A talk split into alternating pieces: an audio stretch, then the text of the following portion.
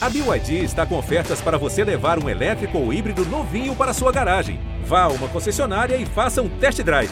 BYD, construa seus sonhos.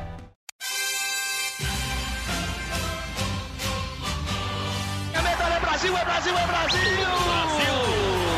Prata, é prata, é prata, é prata, é prata para o Brasil! É ouro!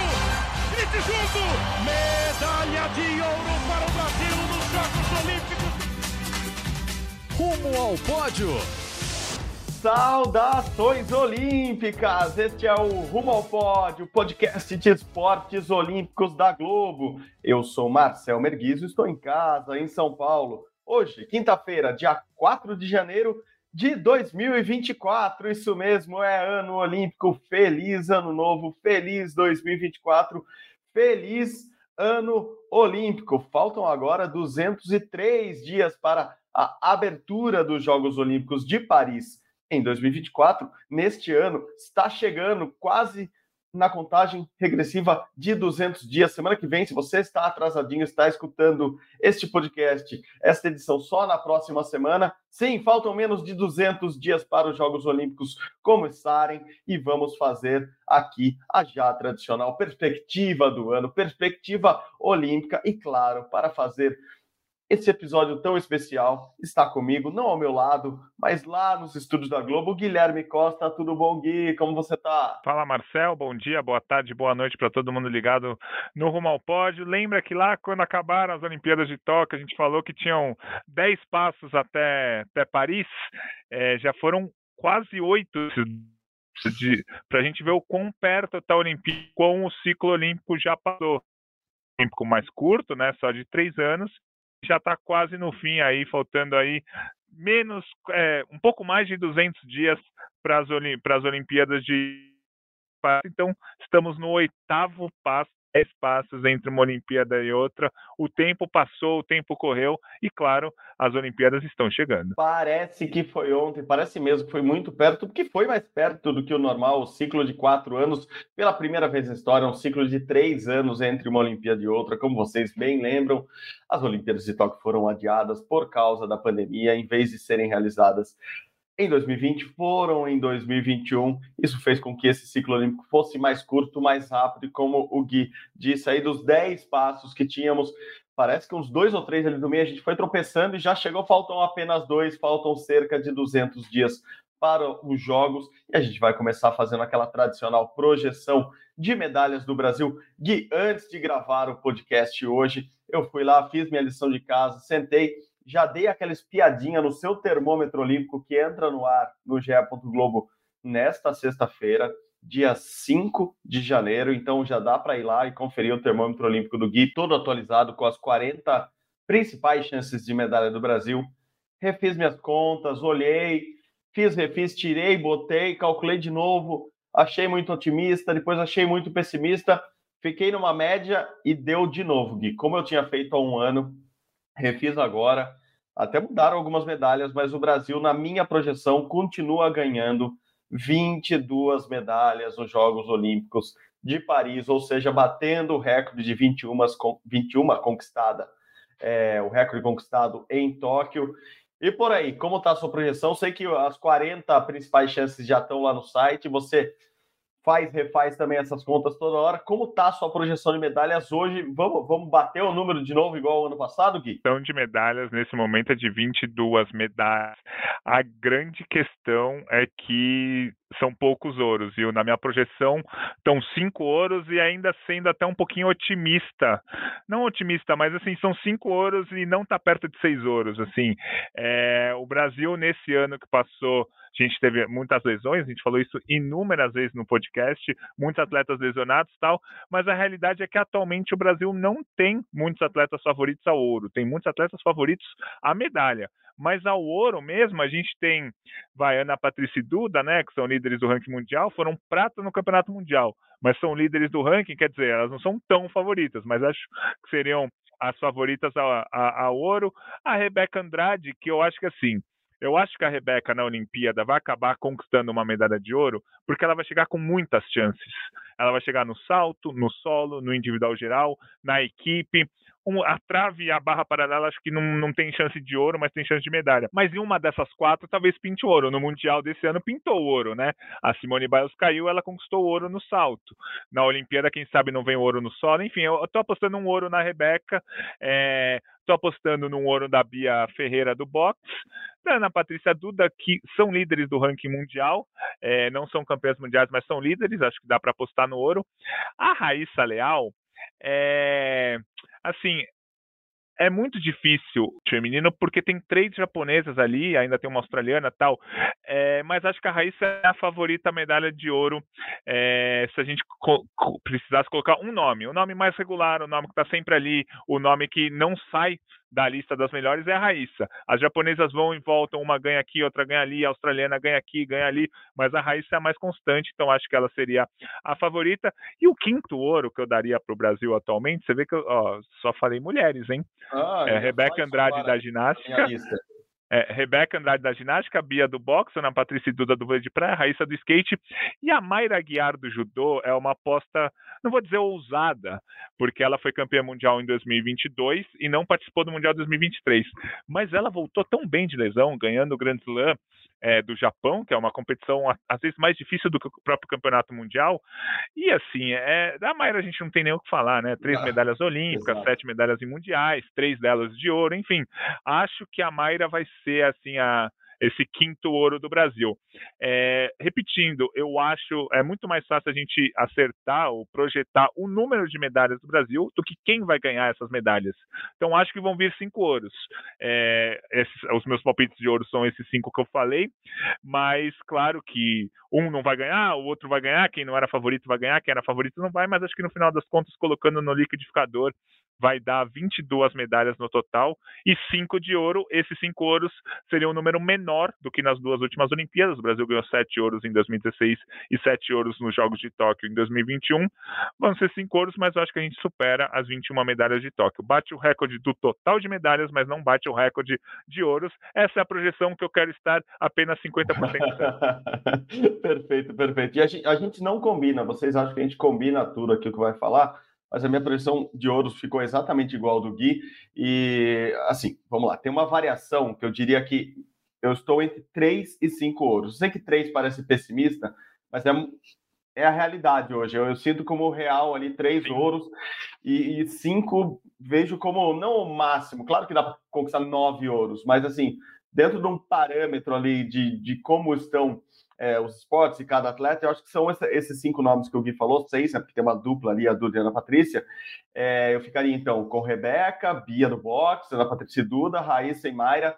É, a Rebeca depende de vários aspectos, né? O principal é o aspecto, é, é o modo Simone Biles de competição. Se a Simone Biles estiver no máximo dela, ela pode conquistar todos os ouros, e daí é azar da Rebeca, felicidade para o mundo, mas a Rebeca daí pode ganhar quatro, cinco pratas, e a gente está feliz também. É, acho que Duda e Ana Patrícia partem como as favoritaças, é, de, talvez essa lista as mais favoritas de todas, ao lado da Bia Ferreira.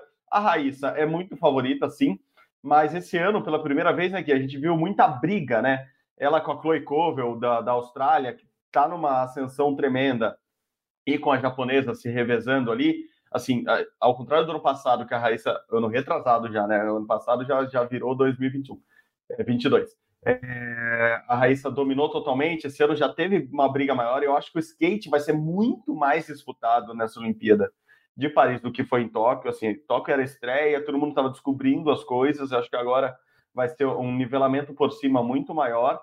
E a Mayra, eu acho que é aquele do merecimento. Eu gosto, eu gosto, vocês sabem, eu gosto muito de contar histórias. E eu acho que a história muitas vezes merece o ouro tanto quanto a personagem, e uma dessas personagens é a Mayra. Assim, depois de três bronzes, merecendo tudo que ela mereceu, eu acho que chegou a hora. E talvez ter se escondido, não ter competido, tenha sido a chave, o segredinho dela para conquistar esse ouro. Então, ficaria nesses cinco nomes.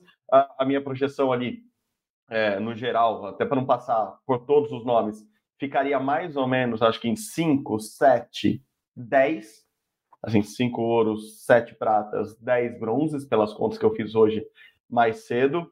E, e não tô triste, não, tô felizaço. Vai bater as 22 é medalhas. E, pô, a, a, Mamãe Globo botou isso na, na nossa campanha, né? A, a, frase final que encerra lá, que eu acabei de esquecer, é algo do tipo: o brilho não é só do ouro. É alguma coisa assim. É isso, gente. Assim, Olimpíada, não dá para ganhar todas de ouro, não vale só o ouro. Às vezes a história, o Alisson do Santos Pio fala muito disso, né? Do, do tamanho do bronze dele em Tóquio, estando na maior prova de todos os tempos, com recordes olímpicos mundiais sendo quebrados, era o que dava, e o que dava era maravilhoso. Então ele ficou com um bronze histórico, e o brilho do bronze dele é tão grande quanto o da prata ou do bronze. Tomara que ele consiga outra medalha agora nas próximas, e a gente vai falar das outras medalhas agora, mas eu acho que estamos nessa, Gui, estamos junto aí nesses entre 3 e 5 ouros, é a minha projeção, mas isso é mais incrível só com mulheres. Assim, as é. mulheres brasileiras dominam os ouros. É, e eu acho que a conta que eu costumo fazer sobre o número de ouros é assim, mais ou menos a cada três ou quatro chances reais de medalha, o Brasil ganha uma e todos os países Estados Unidos ganham 50 ouros numa Olimpíada porque chegam com 150 chances de medalha de ouro. Porque assim, a gente a gente fala muito de chance de medalha de ouro e chance de medalha, por exemplo, vou dar um exemplo claro aqui do judô. O Rafael Silva do judô, é uma clara chance de medalha. O cara foi bronze no Mundial, tal, é, já tem duas medalhas olímpicas, mas a chance de ouro dele, convenhamos, é mínima. Porque uhum. é muito difícil ele ganhar de um japonês, é muito difícil ele ganhar do Ted Riné, são dois judocas fora da, fora da curva que o Rafael Silva já lutou mil vezes contra todos e, e sempre perdeu. É, então, assim, eu não coloco o Rafael Silva como uma chance de ouro quero estar errado aqui, quero que ele ganhe ouro lá e cale minha boca, é meu sonho.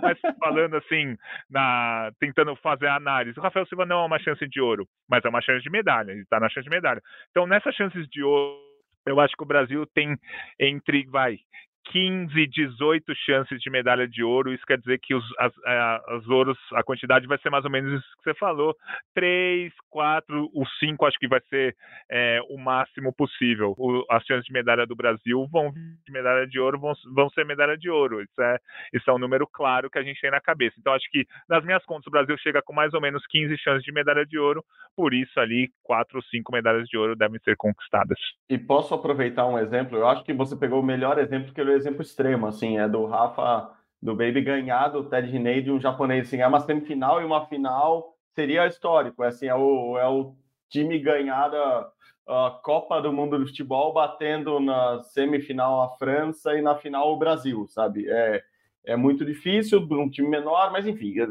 é, você pegou acho que o exemplo máximo, mas tem exemplos menores ali. Por a gente acabou de falar do Alisson dos Santos.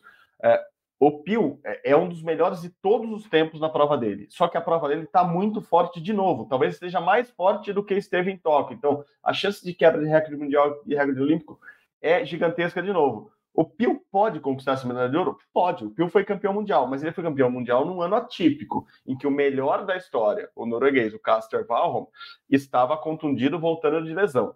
O Pio zerado, o Caster zerado, todo mundo ali naquele bolo dos melhores do mundo zerados, o Pio tem chance de conquistar ouro? Tem. A chance é grande? Não. Assim, a chance maior é do Carsten ser campeão mundial, Sim. ser campeão olímpico, que ele é o maior atleta de todos os tempos dessa prova. Então, o Carsten, no máximo dele, é o caso da, da Bios com a Rebeca. Máximo com máximo, jogando super trunfo, com as cinco estrelinhas no máximo de cada uma, assim, o desempate, uma hora a Rebeca vai perder para Bios, uma hora o Alisson vai perder para o Carsten, uma hora o Baby vai perder para o Ted Riné. Então, eu acho que é isso. Mas isso quer dizer que eles estão muito e muito dentro mesmo do pacote de medalhas. A chance de um Alisson, de uma Rebeca não conquistarem medalha na Olimpíada, aí é muito pequena. Assim, teria é que acontecer alguma coisa no extremo oposto. Então, acho que no pacotão da, das medalhas, a gente tá nessas. É, como eu disse, para a gente não ficar passando também medalha a medalha aqui, a gente até poderia, mas é, teria umas três horas de, de, de, de episódio, o que também não Gosto, hein? Gosto. É, Ó, três horas de episódio a gente deixa para junho, junho, julho ali, para o cara ouvindo para Paris enquanto tá. Oh, essa é boa. Quantas aí, horas de voo? Ó, dá calcular isso horas, né? Ó. Boa, vamos calcular. A gente faz dois programas na sequência, assim, tudo que você precisa saber é, sobre os Jogos Olímpicos não tinha para quem perguntar. Cinco horas de sequência, o cara vai voando para Paris ouvindo a gente. É isso.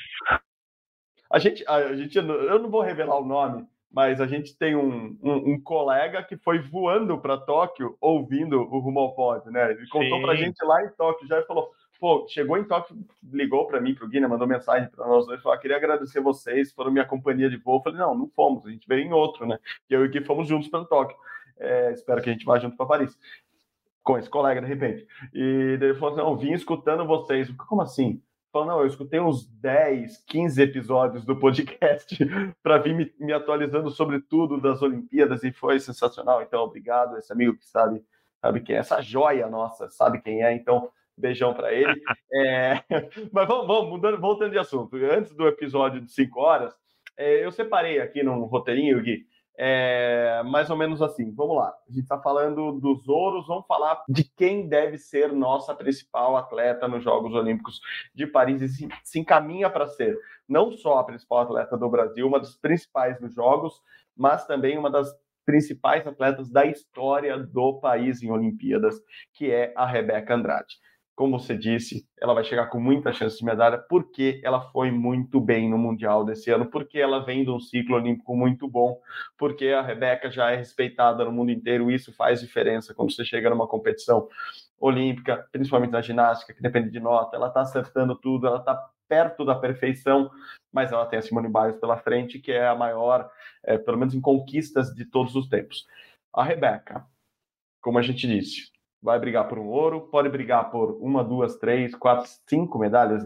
A gente não está exagerando, né? Assim, não, não é um absurdo, a gente não está viajando na maionese aqui. É real que a Rebeca pode voltar da Olimpíada com pelo menos três, quatro medalhas, né? É isso. A Rebeca vai disputar seis medalhas na Olimpíada é, e eu acho que ela tem chance de ganhar essas seis medalhas. É muito difícil ela ganhar o número seis, tipo, conquistar todas as medalhas, porque aí é fazer uma Olimpíada sem erros. Mas ela tem chance em seis provas diferentes. Quando você tem chances em seis provas diferentes, você aumenta as suas possibilidades de medalha. Eu acho que ela é super favorita ao pódio, não ao ouro, ao pódio. No solo, no salto e no individual geral. Assim, falando hoje, faltando seis meses para a Olimpíada, é claro que na, na, época da Olimpíada a gente já vai ter alguma noção do que aconteceu em 2024, mas falando hoje, a Rebeca, se ela voltar com é, três medalhas, esperado, quatro medalhas vai ser muito bom e duas medalhas a gente não, não pode falar em decepção em duas medalhas olímpicas, mas a gente fala, pô, a gente esperava mais da Rebeca. A Rebeca esperava mais da Rebeca. Então, acho que o número mágico da Rebeca atual são três medalhas: solo, salto e individual geral. No solo, no salto, é a maior chance de ouro dela. É o, que, é o, é o, aparelho que ela mais se aproxima da Simone Biles. Tanto que a Rebeca foi a campeã mundial no, no último ano e a Biles foi prata. Então, salto, Rebeca, candidata ao ouro, não favorita ao ouro, mas forte candidata ao ouro. No solo, Rebeca favorita a medalha, Vai brigar pelo, pelo ouro? Vai, mas aí acho que a Simone tem que errar para a Rebeca ganhar, pelo menos no que a gente está vivendo agora em janeiro.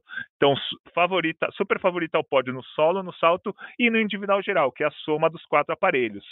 É, esse individual geral é, abre um leque maior de chances para Simone Biles co cometer um deslize e a Rebeca encostar de vez e ganhar essa medalha de ouro.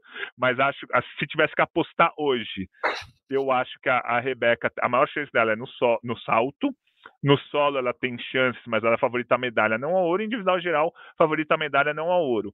A equipe brasileira, e aí depende de todo mundo estar 100% fisicamente, a Flávia e a Jade principalmente, a equipe brasileira tem grandes chances de medalha. Com a Flávia e a Jade muito bem fisicamente, e a Rebeca também, claro, o Brasil briga muito forte pela medalha. É difícil bater os Estados Unidos, mas briga ali entre prata, bronze e quarto colocado. São três equipes brigando por duas medalhas. A trave, eu não vou dizer que é uma loteria, porque acho que seria injustiça, mas a trave é o aparelho mais difícil de fazer qualquer projeção porque são, é o aparelho em que as atletas mais sofrem quedas, mais erram. A Flávia Saraiva, por exemplo, era uma das fortes candidatas ao pódio no Mundial, falhou na eliminatória nem foi para a final. Então a trave é difícil de fazer projeção, mas a Rebeca foi bronze agora no Mundial. Então ela tem chance de medalha. Não colocaria ela como favorita, mas ela tem chance de medalha na trave. E por fim, as barras assimétricas, que é um, é um bololô geral porque é o aparelho que a Simone Biles tem menos afinidade. É o aparelho que a Simone Biles não é favorita ao ouro. É o aparelho que o ouro está mais aberto. E a Rebeca pode até beliscar esse ouro, mas é um aparelho que a Rebeca não é tão constante. Tanto que ela falhou no Campeonato Mundial. A Rebeca voltou do Campeonato Mundial com cinco medalhas, só não medalhou na barra simétrica. Então, acho que o resumo de tudo é: Rebeca, três medalhas, vai ser um resultado espetacular, mas esperado. Quatro medalhas, aí a gente vai, vai falar: caraca, olha a Rebeca. e se a Rebeca conquistar quatro medalhas, somando com as duas que ela já conquistou em Tóquio, ela chega a seis no total e se tornará a maior atleta entre homens e mulheres é, de qualquer modalidade da história do Brasil. Então, acho que esse é o resumo da Rebeca. Três é ok, quatro é espetacular, dois a gente vai falar, puxa, tá ótimo, mas eu queria um pouquinho mais. Acho que esse é o resumão da Rebeca. Se vierem dois, que venham dois ouros. É, é aí sim, nossa, aí eu vou para Paulista comemorar. que é onde a gente, aqui em São Paulo, comemora quando acontece alguma coisa boa ou ruim, mas a gente vai para Paulista, Avenida Paulista. É, tô contigo, eu acho que são esses aparelhos mesmos, tanto que na minha projeção eu, eu dei três medalhas para a Rebeca, as três medalhas da ginástica para a Rebeca. É, espero que seja um ouro, duas pratas. E com um ouro e duas pratas, ela já iguala o Robert Scheid, que é o maior vencedor de todos os tempos, né? Sim. Ela vai ter daí dois ouros, mais as medalhas dela da última Olimpíada, mais essa, cinco com dois outros, igual o Robert, já vai ser uh, ao lado dele a maior atleta de todos os tempos do Brasil. Se ela conquistar essas três medalhas, ela bate três medalhas nessa Olimpíada, ela iguala também outro recorde, o recorde do Isaquias Queiroz, que na Rio 2016 ganhou três medalhas e é o atleta brasileiro com mais medalhas em uma só edição. Então a Rebeca tem tudo para voltar cheia de medalhas e recordes batidos é, na história da ginástica. É, como ela mesma disse para vocês é, na entrevista, logo depois do Prêmio Brasil Olímpico lá no Sava Paris, é, ela não fica criando essas expectativas, as expectativas são as pessoas que criam, acho que ela está muito bem nisso, acho que a cabeça dela está muito bem é, trabalhando assim, é, não criando essa expectativa de ganhar, mas é claro que ela tem essa expectativa de ganhar essas medalhas todas, então também temos, vamos criar expectativas todos juntos, vamos para a Olimpíada, que deve ser a Olimpíada da Rebeca, e arredondando, também, se tudo der certo, deve ser a Olimpíada da Simone Biles, né, Gui? Assim, a gente falava muito disso em Tóquio, mas ela tem tudo para ser o grande nome da Olimpíada, talvez junto com o Teddy Riné, mas porque ele é um francês, é, talvez junto com o Mbappé da vida, se jogar pela seleção francesa e a seleção de futebol na França ganhar, mas assim, tirando os atletas franceses muito especificamente, porque estão disputando em casa, acho que a grande atleta, o grande nome dessa Olimpíada deve ser a Simone Biles, e aquilo que a gente fala, se fosse postar um pôster, um rosto só, talvez fosse o dela. E só para arredondar, a última coisa de ginástica, é, temos com confirmação né, do COI, do Comitê Olímpico Internacional, no final do ano, as russas e os russos, no caso, né, todos os russos individualmente podem competir. Isso pode criar um problema ou outro ali para um brasileiro e brasileiras na ginástica, onde eles são muito fortes. A Rússia não compete como equipe, não vai ter seleção da Rússia em lugar nenhum, vai ter atletas russos competindo é, em Paris em diversos esportes. E na ginástica é um caso clássico de que a Rússia pode beliscar uma medalha ou outra ali, né? É, tem que ver quantos atletas eles vão conseguir classificar, uma ou duas no feminino, né? Para falar mais da, da Rebeca. Eu acho que atualmente é difícil a gente ver como as russas estão, porque elas não estão competindo há, há, dois anos internacionalmente. Mas acho difícil uma russa bater a Rebeca no salto e no individual geral. Talvez apareça uma russa para atrapalhar um pouco no solo, mas com a Rebeca acertando, a Rebeca fica na frente das russas. É, é, é mais gente para se preocupar, mais em temperatura. É, como é que é? situação de temperatura e pressão? É é? Temperatura e pressão uh, normais, né? Como que eu vou achar essa expressão bonitinha? em, em, temperatura e pressão normais, a Rebeca ganha das russas em todas essas três, no solo, no salto e, e no individual geral. Sobre condições normais de temperatura e pressão, é basicamente isso. Mas eu... tem uma frase boa aí, hein? É, eu vou naturais, é isso aí, é. Sei lá, eu olhei aqui no, no WIMP, eu fui no, diretamente no CNTP do Brasil, enfim, eu fui na. Ih, foi isso aí, CNTP, é, exatamente.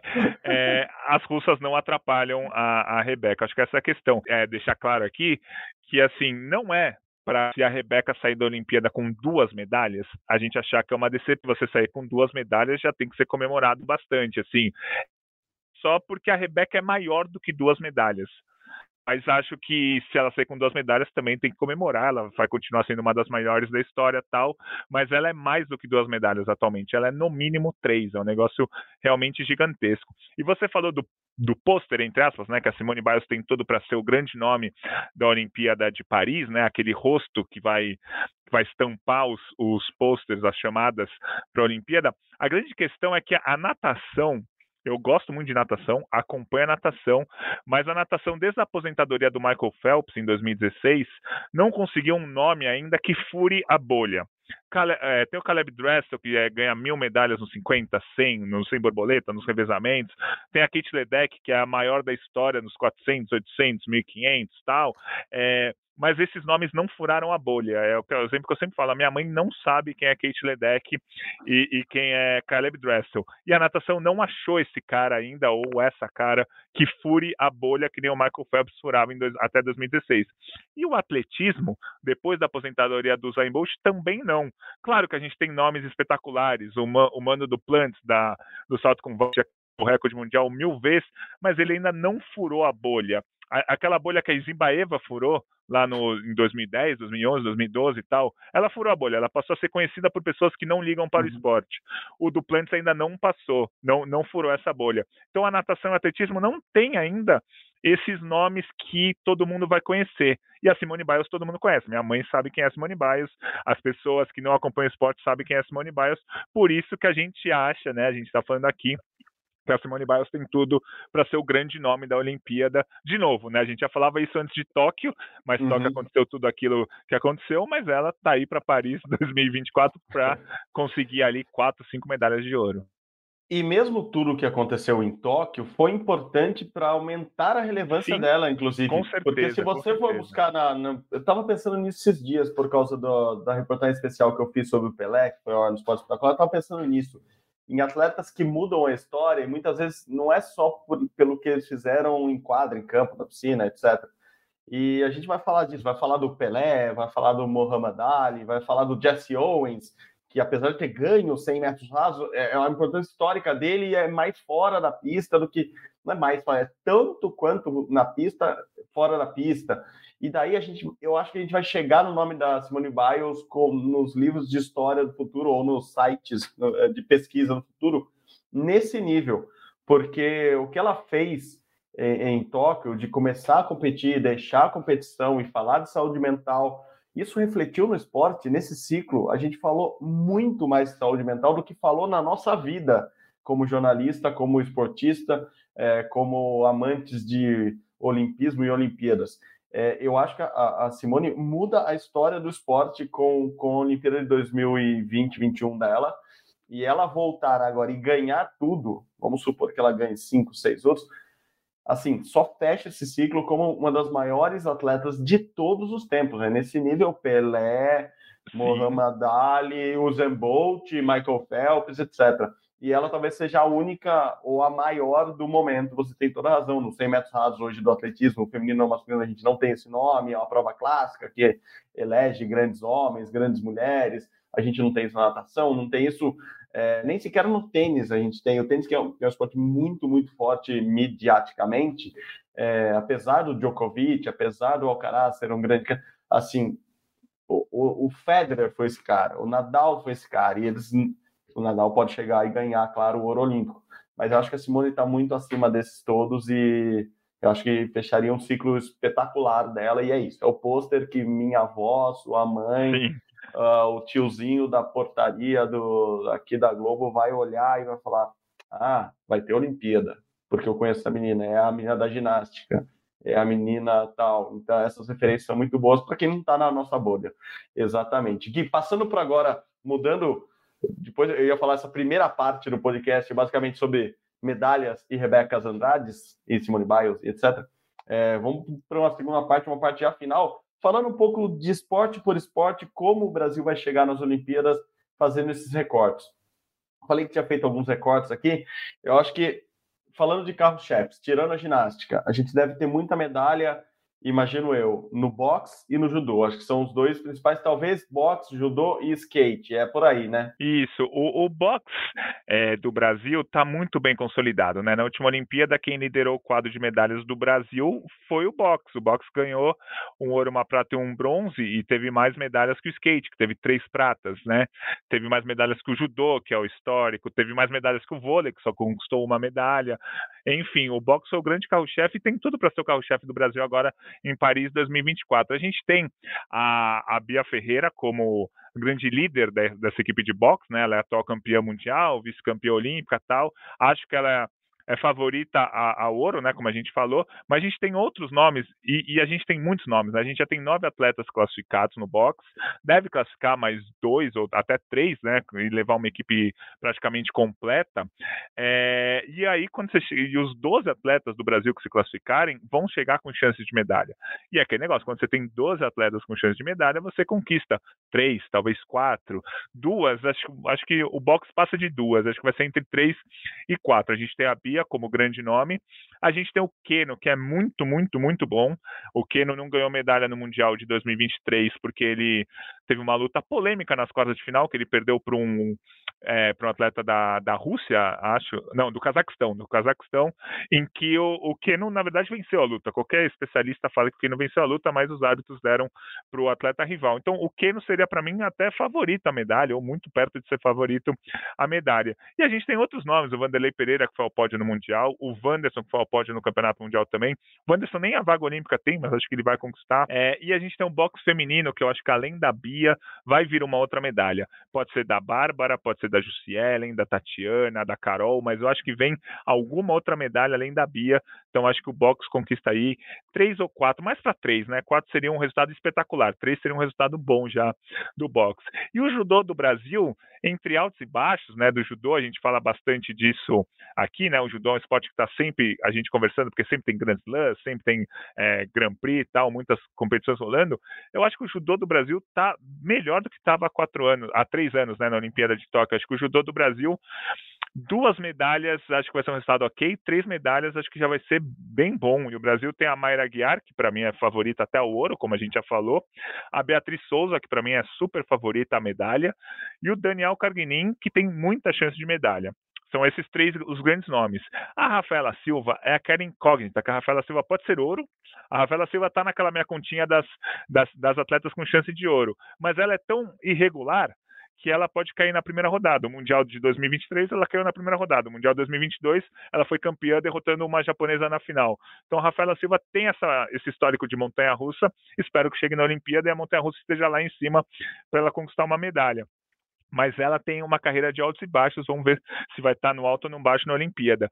É, são as principais chances de medalha do Brasil no judô. Claro que tem o Baby, muita chance de medalha, não é favorito, mas tem muita chance. Aí a competição por equipes tem chance. Então acho que o judô e o boxe, cada um ali do seu jeito, dois a três. Acho que o boxe, a, a minha projeção daria acho que boxe com duas ou três e judô com três, alguma coisa de, desse tipo. E o skate é o que você falou, a Raíssa super favorita para medalha, uma zona ali para ver quem vai ser ouro, japonesas, australianas, tal, mas super favorita para medalha. E o parque masculino do Brasil deve conquistar uma medalha, porque o Brasil vai ter três atletas muito fortes. No mundial desse ano, o Brasil teve três atletas na final um ficou em sexto, Pedro Barros, um ficou em quinto, Augusto Aquil, e um ganhou medalha de prata, que foi o Luigi. Quando você tem três atletas no, na final, que é o que provavelmente o Brasil vai ter na Olimpíada, uma medalha pelo menos vem. Pode ser que venham duas? Pode, mas acho que uma medalha com certeza vem. Então acho que o skate, o, o feminino com a raiz e o masculino no parque, com qualquer um que seja o nome, garante essa essas medalhas. E o skate, claro, tem a chance do, do street masculino, que é uma que é o mais equilibrado dos skates, porque tem pelo menos 12, 13 atletas no mundo com chance de medalha, e o Brasil com três nomes dentro desses, desses dessa lista, e o parque feminino com a Raika sempre chegando. Raika quarta no Mundial, Raika quarta do, do ranking mundial. Então, eu acho que do, o judô, o boxe, o skate vão conquistar cada esporte entre duas e três medalhas. Três, resultado bom, duas, o resultado que a gente vai falar, ah, ok, mas podia mais. Acho que esse é o panorama dessas três modalidades do Brasil. É, eu tô, tô exatamente nessa mesma conta, no 3, 3 e 3, é, 3 para cada um desses esportes. Acho que no judô tá muito claro ali que, que Mayra e Carguinin um pouco à frente, mas eu acho, assim, é, é a conta que você sempre faz, que é tanta gente com chance de medalha no judô, que eu acho que pelo menos mais um bronze ali vem, e a vantagem do judô, assim como no boxe, né? É, esses esportes de luta, que eu, boxe, que eu também acho que a Bia está muito à frente, mas o Keno e daí as meninas vão beliscar medalhas ele também, é, que elas dão bronze para os dois derrotados na semifinal. Então, isso ajuda muito ali a conquista de medalhas, né? Então, é, as chances de medalhas aumentam muito para o boxe e para o judô brasileiro, porque o boxe e o judô brasileiro vão chegar com muita chance, vão chegar com 10 chances cada um. Então, é, e isso aumenta muito. Então, acho que esses três. E no skate, eu acho que já disse lá no começo do episódio, vai ser mais equilibrado que em Tóquio, vai ser mais difícil conquistar as medalhas do que em Tóquio, mas a Raíssa, eu acho que é um, medal é um pódio basicamente garantido, assim, eu acho muito difícil a Raíssa não estar no pódio. O parque masculino, seja com quem for, eu acho que o Augusto aqui, o Japim, é o maior favorito hoje, mas seja com quem for, o Brasil tem chances.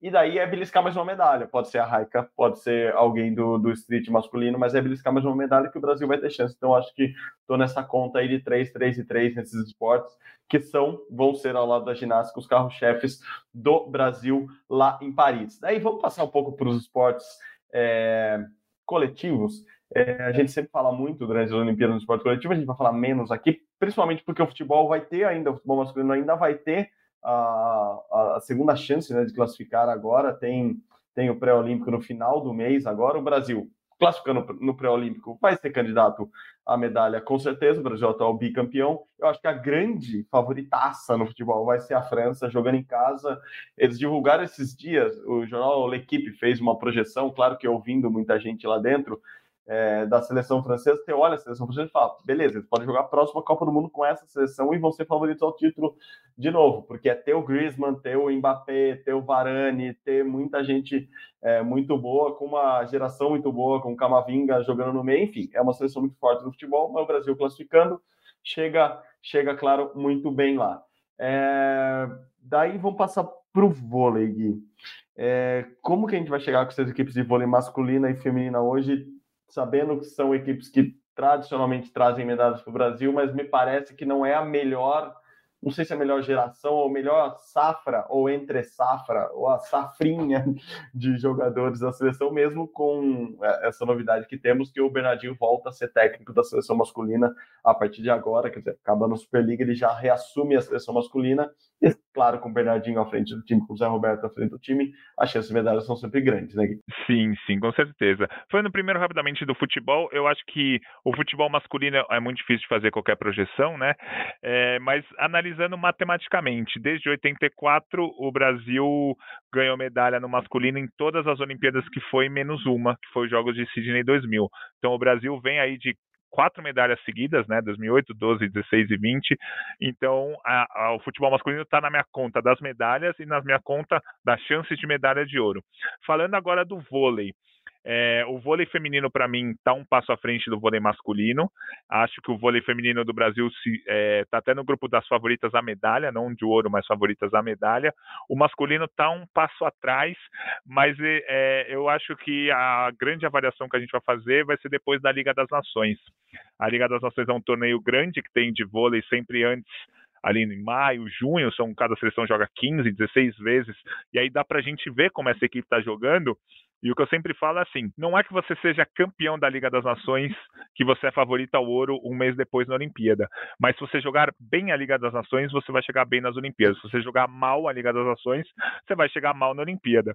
Na última Olimpíada no vôlei feminino, Itália e China abriram mão da Liga das Nações feminina. Uhum. Falaram, nem vou mandar, mandaram time C para jogar a Liga das Nações. Chegou na Olimpíada, Itália fora do pódio, China fora do pódio. Então acho que é importante a gente avaliar como vai ser essa Liga das Nações. Se a Olimpíada fosse hoje, em janeiro, colocaria o Brasil no feminino no pódio, o Brasil no masculino fora do pódio, mas agora a gente tem o, o elemento Bernardinho, né? Um cara que já foi para nove Olimpíadas, não, oito Olimpíadas. Ele conquistou medalha em todas as Olimpíadas que foi, como jogador em 84 e depois duas vezes como é, técnico da seleção feminina e quatro vezes como técnico da seleção masculina. Então são sete medalhas. Então a gente não tem muito como duvidar dele. Mas hoje a seleção masculina não seria a favorita a, a, a medalha, não. Acho que eu daria uma medalha para o vôlei feminino, mas não daria para o masculino, lembrando sempre que quero estar errado e quero que os dois ganhem ouro e que calem minha boca. Esse é o meu grande sonho.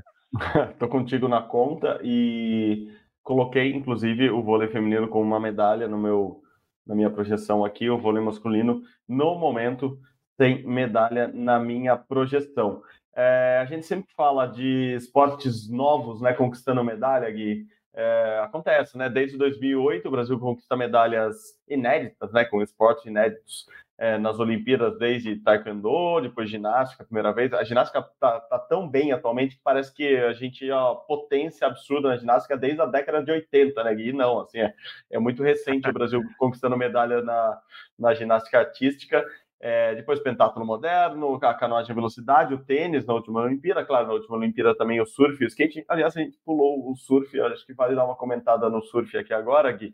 Mas além desses esportes todos que a gente já conquistou medalha, a tendência é o Brasil incluir mais um esporte, né? Uh, repetindo aquele ensinamento que a gente aprendeu com especialistas em, em, em Olimpíadas, para um país, para um, uma delegação virar potência olímpica, não basta só ganhar cada vez mais medalhas nos esportes que você já é bom, você tem que ampliar o leque de esportes, e o Brasil vem ampliando esse leque de esportes, e chegar a 15 esportes com medalha, por exemplo, é, é uma meta, é um trabalho ali que o COB faz, justamente para conseguir ascender ao top 10 olímpico, ascender às 10 potências que ganham mais medalhas nas Olimpíadas.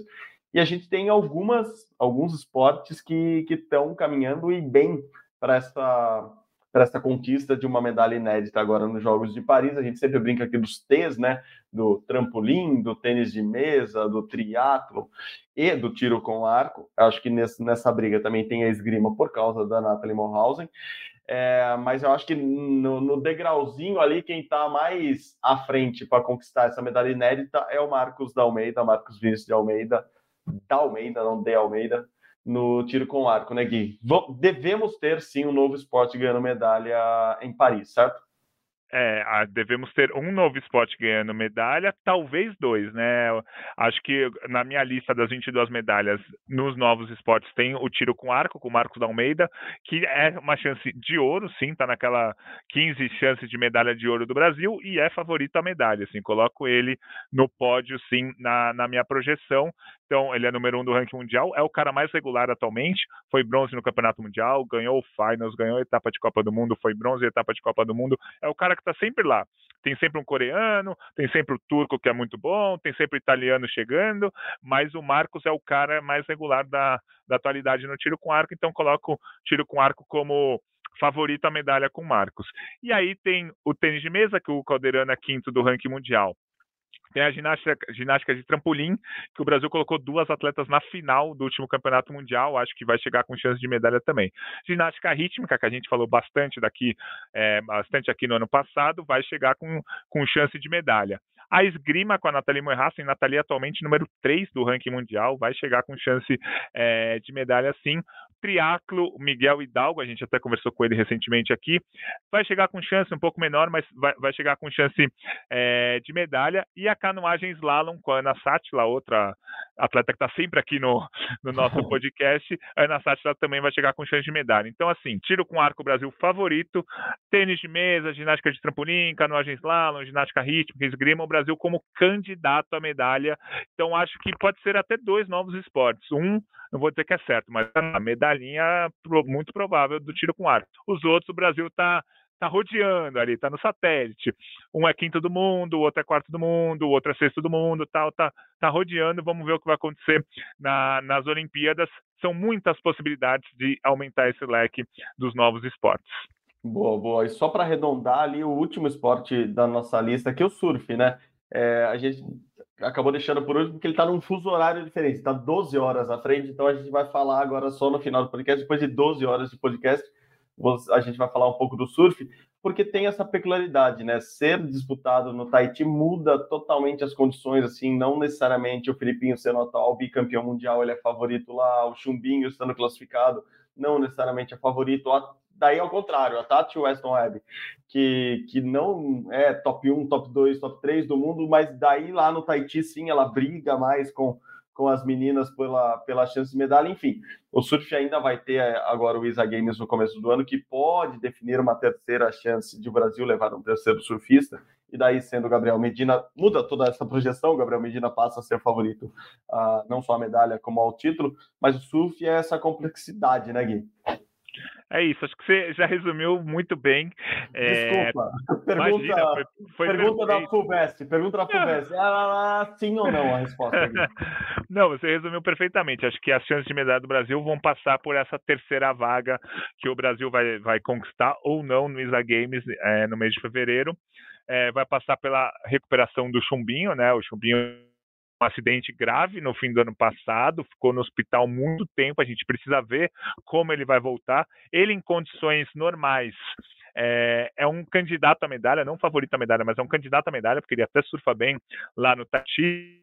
Surfar no Tahiti melhor que o Filipinho, que é o atual campeão mundial, mas o, Filipinho vai chegar com um status de bicampeão mundial, com o status de estar cada vez melhorando mais o estilo dele na, nas ondas do Tahiti. Só que o surf é uma grande incógnita, porque pode ser que do, na janela olímpica não tenha onda no Tahiti. E com a onda pequena, com a onda baixa, o Filipinho vira favorito à medalha. O Filipinho é o melhor do mundo há dois anos nesse tipo de onda. Então, se, se o mar não estiver para surf, o Filipinho vira favorito ao ouro. Se o mar estiver para surf, o Filipinho vira candidato à medalha. Isso o Medina conseguir a classificação olímpica, né, essa terceira vaga do Brasil, o Medina vai como favorito ao ouro. Colocaria ele como favorito naquela listinha que a gente falou e a nossa conta começa a mudar. O Brasil pode ter até seis ouros, enfim, é, tudo vai mudar. E a Tati, você colocou muito bem, porque a Tati a gente fala pouco dela, não fala pouco, a gente sempre fala dela, mas a gente não fala como ela surfa bem no Tahiti. E eu acho que ela vai ser uma das grandes beneficiadas da Olimpíada ser lá. Acho que ela vira uma forte candidata à medalha. Ela não está naquela minha lista das 22 medalhas, não está não. Mas eu acho que ela vai ter boas chances de medalha, sim. Boa, boa. A gente encerrou como uma mulher aqui, até num esporte que não é a favoritaça entre os atletas brasileiros, porque como vocês perceberam nesse episódio inteiro, as mulheres do Brasil tendem a ser as protagonistas desta Olimpíada. As mulheres vão ser as protagonistas da Olimpíada de Paris, com certeza. Já desde que a candidatura foi lançada, desde que a Marianne foi eh, escolhida como símbolo, desde que é, a gente soube que seria a primeira Olimpíada a ter 50% de homens, 50% de mulheres, pela primeira vez na história, depois de um século de Olimpíada, é, a gente sabia que as mulheres seriam as protagonistas e elas serão com certeza. Então a gente encerra o podcast falando delas. A gente passou um podcast falando bem delas aqui. E eu vou aproveitar aqui para mandar um beijo, um abraço, uma boa recuperação para Luísa Batista do Triatlo. A gente falou de um esporte aqui que está entre os que tem a maior ascensão no Brasil nos últimos anos.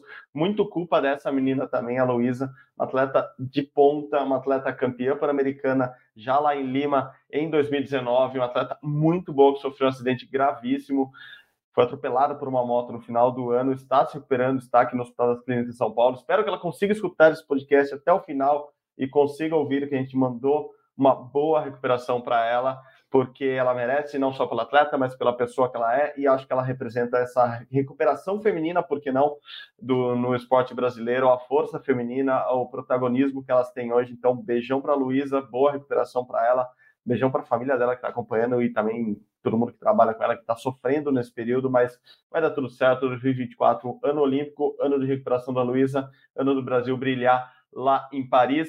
E começamos o ano e o Gui já vai tirar férias, porque ele sempre tira umas quatro ou cinco férias por ano, ele divide muito bem. Ele, além de boas projeções, ele faz bons cálculos de férias que fazem com que ele consiga tirar vários períodos de férias por ano. Gui, obrigado de novo por esse episódio, por tudo que você nos entrega anualmente, porque estamos em mais um ano aqui.